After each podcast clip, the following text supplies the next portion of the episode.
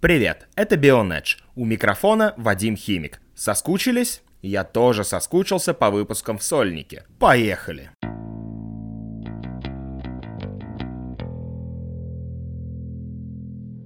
В этом выпуске я расскажу вам об этапах женской формулы, ДТМ и суперформулы. Ну и, конечно, несколько важных, по моему личному мнению, новостей из мира Формулы 1. Сразу хочу оговориться. По логике вещей и времени выхода выпуска, я должен рассказать вам, что происходит в квалификации Инди 500. Поведать вам, что творится у Алонса, ведь его результаты нам очень важны. Но есть одно но. Я сижу сейчас и записываю выпуск. Квалификация за пол еще не началась. А о таком гоночном событии хочется поговорить обстоятельно и спокойно, а не бежать галопом. Поэтому я думаю, что будет логичным подготовить для вас отдельный материал во вторник, если получится, или рассказать о результатах в регулярном выпуске в среду. А теперь к самому выпуску.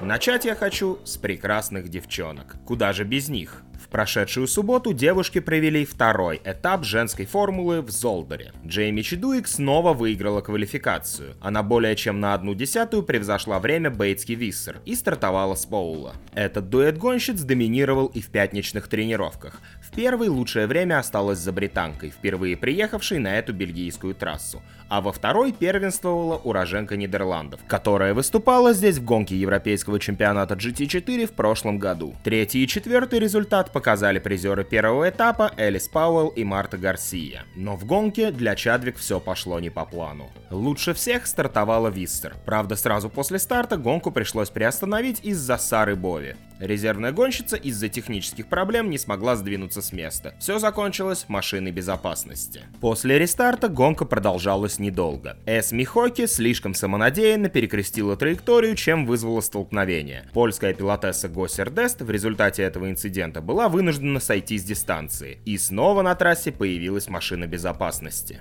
Ходи была наказана проездом по питлейну. После уже второго рестарта Виссер уверенно сохранила свое лидерство. Чедвик и Пауэлл не смогли навязать борьбу. Бейтски поставила несколько лучших кругов и в итоге привезла соперницам 8,5 секунд. За несколько кругов до финиша Пауэлл смогла навязать борьбу Чедвик и даже совершила обгон, но спустя еще один круг британки опять поменялись местами. В таком порядке и закончили гонку. В итоге топ-5 на финише был следующим. Виссер, Чедвик, Пауэлл, Гарсия, Мур. Следующая гонка женской серии пройдет в Милане 8 июня. И вот вам мой личный прогноз на весь оставшийся сезон. Стоят девчонки, стоят сторонки, и шлемы в руках те ребят, потому что из 19 девчонок Виссер всех победит.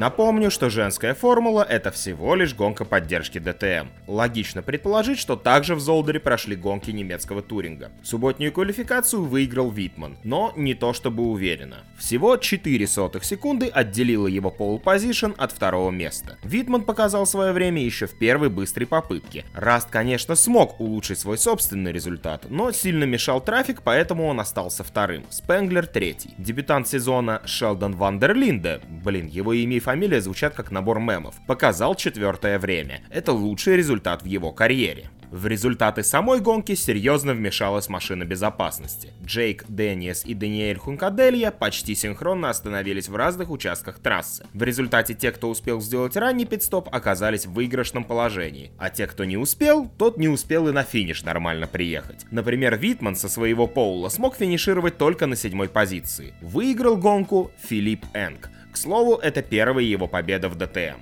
Квалифицировался он на невысоком седьмом месте. Сначала прорвался на пятое, затем отыграл позицию из-за штрафа Фрейнса, а на рестарте гонки Энг был уже первым. Сразу создал отрыв и победил. Эриксон и Мюллер долго не могли разобраться, кто же достоин второго места. На последнем круге Мюллер ошибся, и гонщик BMW Джоэль Эриксон пересек финишную черту быстрее соперника на одну десятую секунды. Дюваль стал четвертым. В воскресной квалификации победил уже полюбившийся мне Вандерлинде. В первой же попытке он показал быстрейшее время, которое не смогли перебить ни соперники, ни он сам. Рене Раст показал второе время, третьим стал победитель субботней гонки Филипп Энг. Пол ди Реста незадолго до конца квалификации потерял скорость и остановил свою машину на газоне, чем вызвал красные флаги. После рестарта оставалось слишком мало времени и многие даже не стали покидать боксы. В самой гонке Вандерлинде уверенно справился со стартом. Энг опередил Раста и попытался навязать борьбу лидеру, но из-за ошибки во втором повороте откатился на пятую позицию. Вандерлинде удерживал свое лидерство вплоть до десятого круга, а на одиннадцатом его обогнал Рене Раст. После обязательного пит-стопа лидеры вернулись на трассу в том же порядке. На 23-м круге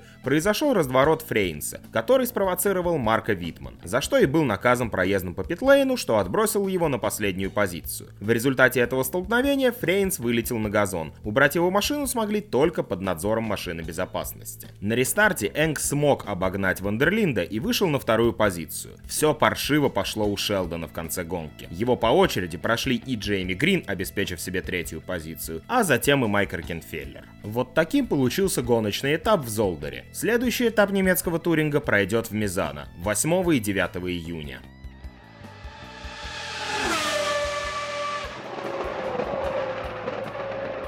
Не жаловала погода гонщиков на этапе суперформулы на Аутополисе. Сначала пришлось сокращать время тренировки, затем переносить квалификацию, в итоге уже в воскресенье, в дождевой квалификации, красные флаги появились на трассе три раза. Юхи Сакигути, который выиграл гонку, квалифицировался предпоследним, но грамотная стратегия и поздний пидстоп помогли ему одержать победу. Он смог опередить действующего чемпиона Наоки Ямамото на 3,6 секунды. Большинство его соперников отправились на ранний пидстоп уже под первым поискаром, который появился после аварии Тиктума. Секигути, в отличие от них, остался на трассе и вышел в лидеры уже на 13 круге. Спустя три круга оторвался от соперников на 10 секунд и, заехав на пидстоп под конец гонки, остался в лидерах. К слову, в гонке был еще один сход, второй и последний. И это был наш соотечественник Маркелов. Он сделал все, чтобы гонка сложилась не в его пользу. Разбил машину в квалификации, а затем сошел на четвертом круге, остановив машину на выезде с питлейна.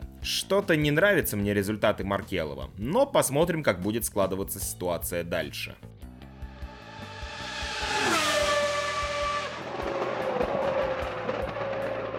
Ну и конечно, невозможно не поговорить о Формуле 1. Да и вообще, зачем садиться записывать подкаст, если ты не собираешься говорить о формуле? Есть несколько новостей, которые мне показались интересными и требуют озвучки. Я предлагаю ввести новую рубрику и назовем мы ее «Балансару охренел». Жаир Балансару — это веселый и угарный тип фанат Трампа, и это многое объясняет, ультраправый и абсолютно нетолерантный идиот. Ну а по совместительству президент Бразилии. Чтобы вам было проще разделить мою позицию по отношению к этому человеку, вот вам несколько цитат. В одном из интервью он сказал следующее. Пиночет должен был убить больше людей. Или вот еще одна цитата из Золотого фонда. Я вас не изнасилую, потому что вы этого даже не заслуживаете. Ну и закрепим материал третьей мыслью великого политика. Я бы предпочел, чтобы мой сын умер в результате несчастного случая, чем стал геем. Ну и теперь, я надеюсь, мы на одной волне и одинаково воспринимаем этого чудака. Формула-1 этот политик тоже не обходит стороной. Мы уже рассказывали вам об инициативе губернатора штата Рио-де-Жанейро, которую поддержал президент страны, о переносе Гран-при Бразилии из Сан-Паула в Рио. Они грозились позвать Тильки, до конца этого года построить и сдать в эксплуатацию новую трассу, назвать ее в честь Айртона и с 2020 года проводить гонки в Рио. Но адекватные люди высказались против, и ситуация забуксовала. Во-первых, с таким переносом не согласился глава Сан-Паулу. Во-вторых, гонщики были шокированы, высказались многие, и смысл был примерно одинаковый. Интерлагос — это олдскульная трасса, выигранные титулы, несбывшиеся надежды и вообще трасса пронизанная историей автоспорта. Да и Либерти, похоже, не приветствует такие инициативы, ибо есть контракт, который истекает в конце 2020 года, и гонка пройдет на той трассе, с которой есть контракт. Но об этом обо всем мы вкратце уже рассказывали. Перейдем к более свежей информации. На этой неделе, а точнее в пятницу, Болсонару написал в своем твиттере, что отдал поручение бразильской нефтяной компании Петробас расторгнуть контракт с командой Макларен. В условия контракта входила финансовая поддержка команды и поставка ГСМ. Впрочем, стоит заметить, что с поставками они не справились. И вроде ничего такого в этой новости нет, чтобы включать ее в выпуск. Позиция президента понятна, он просто не хочет, чтобы деньги утекали в другую страну. Но я вот о чем подумал. Я плохо знаком с политикой Южной Америки в целом и Бразилии в частности. Но судя по тому, что долетает до нас с вами, и что я успел прочитать за время подготовки этого материала, в Бразилии идут политические баталии, которые затрагивают все аспекты жизни в стране. Но насколько же интерес к гонкам для Бразилии бразильского народа является частью жизни, если в результате политических игр уже дважды затрагивалась тема Формулы-1. Об этом стоит подумать. Ну и конечно же, мы дальше будем держать вас в курсе происходящего в отношениях Формулы-1 и Жаира Балансару. Что-то мне подсказывает, что история еще не закончилась.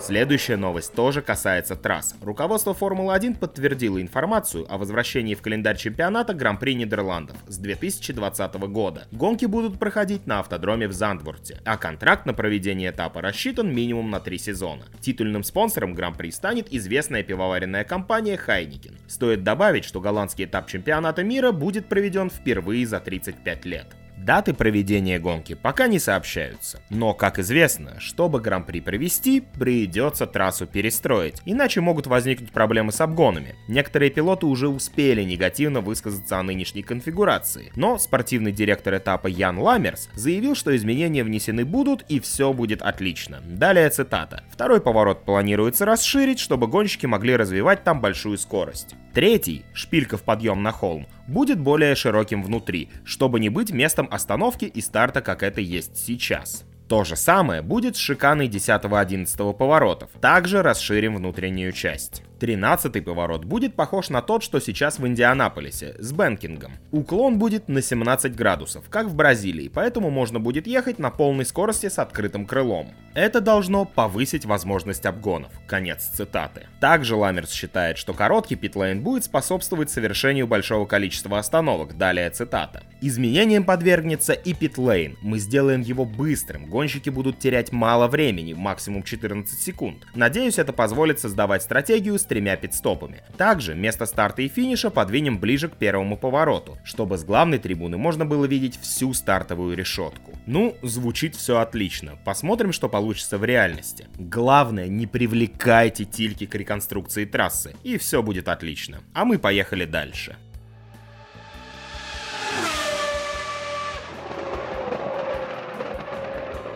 Конце выпуска расскажу вам интересную историю, пусть это тоже станет традицией. Химик рассказывает вам сказочку на ночь. Правда, если в вашем регионе страны уже утро, то простите. Итак, жил-был на свете мальчишка. Был он хороший, красивый, смешной и веселый. Все хорошо было у паренька. Родился он в Граце, что в Штирии в Австрии. Был он смышленный и умный. Отучился на юриста, стал доктором права. К тому же мальчишка был очень озорной – Любил он машинки и гоночки быстрые. В сериях разных катался по молодости и на гран-при выступал в первой формуле. Даже в Лимане разок он выигрывал. Но случилось с ним неурядица. Камушек в шлем прилетел окаянный. Из-под колес пилота бразильского забрало пробило шлема некачественного, и глаз повредился у мальчика Хельмута. Вот вам история про пилота австрийского. Когда закончил карьеру он гоночную, поджидал его путь управленческий, создал команду себе он РСМ Марка, победил с ней в трехтысячной формуле, затем возглавил программу австрийскую по подготовке юных пилотов и так успешно все получалось, что стал консультировать он энергетиков, что Red Bull Racing нынче зовутся. Вот такая судьбинушка у австрияка случилась. Но мораль всей истории не очевидная. Всю жизнь Хельмуту Марка русские портили. Иначе как объяснить всю неприязнь его к нашему роду? Да, согласен, неоднозначная мораль, но и мне не очень понятна особая любовь Хельмута Марка к русским пилотам. Сначала дал возможность, а потом отнял ее и подарил шанс другому. Изгадил карьеру Квята. Это ладно, это дела минувшие, кто старое помянет, тому глаз вон. Простите меня за эту шутку.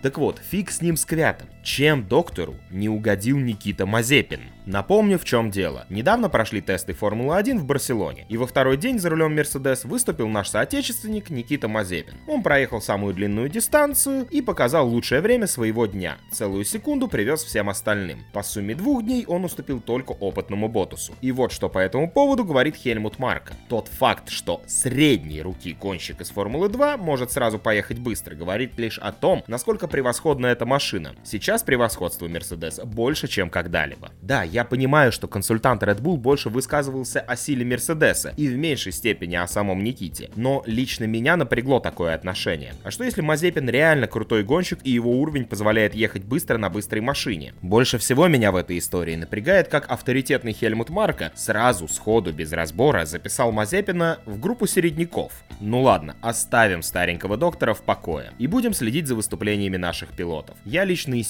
тех людей, кто искренне радуется всем положительным результатам соотечественников.